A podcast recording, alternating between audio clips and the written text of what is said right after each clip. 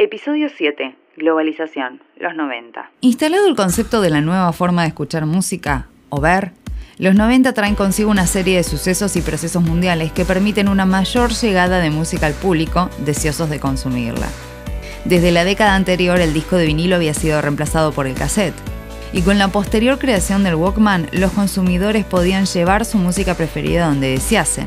De hecho, hasta podían compilarla, lo que ahora se denomina playlist, cargando en sus bolsillos una mezcla de artistas disímiles, generalmente grabados desde la radio, en muchas oportunidades con las voces de los locutores sobre las canciones, acción que se utilizaba para evitar la piratería. Por otro lado, el cassette permitió la grabación en forma independiente y económica a bandas y artistas emergentes y generar copias caseras para su propia difusión. Un dato relevante es que los álbumes duraban lo que la capacidad del cassette permitía, generalmente 30 minutos por lado, entre 5 y 8 canciones, de acuerdo a la duración de las mismas, por lo que se generó un parámetro al realizar ediciones de entre 10 y 16 canciones, algo que con el tiempo fue variando. A los artistas se los podía ver en televisión, escuchar en la radio, acceder a sus discos o bien grabarlos en forma pirata y llevarlos en el bolsillo, copiar su estilo, conocer lo que piensan, leerlos en las revistas ya se había gestado toda una industria musical en constante proceso de cambio.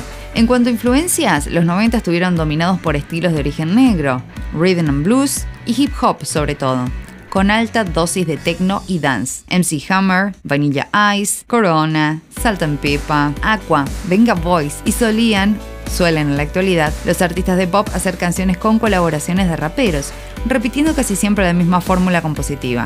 El rapero canta los versos y el cantante los coros. Aunque la clave de la década fue la vuelta de las llamadas Boy and Girls Bands, que habían dominado la escena entre los 50 y los 60 y estaban integradas exclusivamente por chicos o chicas. Así fue que aparecieron y se popularizaron grupos como Backstreet Boys, denominados como la banda de chicos que más vendieron en todos los tiempos, los hermanos Hanson, NSYNC, Take That, quien tuvo como integrante a Robbie Williams, y en la platea femenina el gran fenómeno inglés de las Spice Girls, quienes los críticos las reconocen como las mujeres que revivieron la música pop en Estados Unidos y fueron comercialmente más exitosas que The Beatles, abanderadas del Girl Power, fue la banda de mujeres más popular seguidas por The Bangles, All Saints, Destiny Child, TLC, Bewitched, en la actualidad, las mellizas Lynch son parte de Barbarelas. Muchas de estas bandas contaban con algún integrante que cumplía el rol de rapero. El grunge y el rock alternativo irrumpen en la escena. Este estilo desplaza temporalmente a todos los demás debido a la popularidad de Kurt Cobain,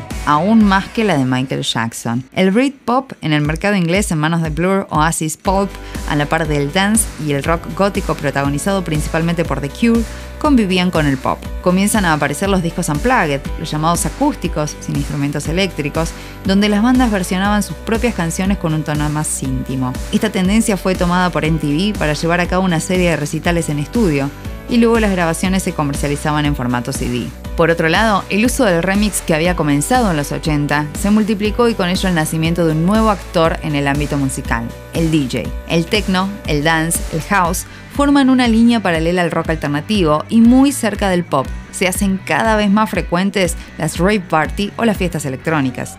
En Europa, el house, el eurobeat y el techno están en su máximo esplendor lo que marcaría la tendencia de la década siguiente. En 1990 la banda inglesa Depeche Mode lanza Violator y es considerado por la prensa como uno de los mejores discos de la historia, manteniéndose por más de 74 semanas seguidas en los primeros puestos de la lista Billboard.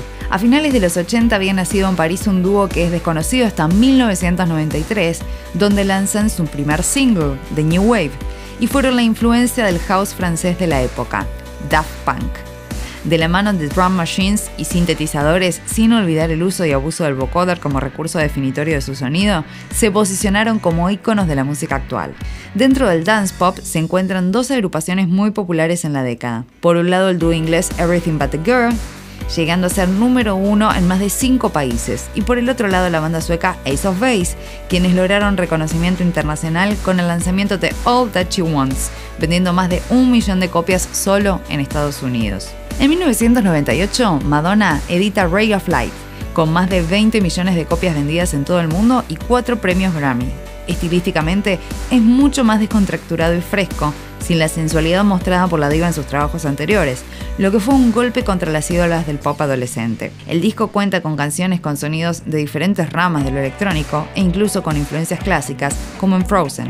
A pesar de que Cher había comenzado su carrera en los años 60, en 1998 publicó un disco que le permite ser conocida por una nueva generación y conectarse con el dance reinante de la época. Así es como edita Believe. Un dato curioso en la producción fue el uso del vocoder y el autotune que recibió críticas tanto positivas como negativas. A partir de allí, este tipo de recursos fueron bautizados como el efecto Cher. Cerca del cambio del milenio, las princesas del pop que nacieron y escucharon a Madonna se hacían presentes. En 1998, Britney Spears lanza Baby One More Time y se convierte en la mejor artista adolescente de todos los tiempos. Presentó este podcast Phonics Producciones. Edición Ezequiel Calvo.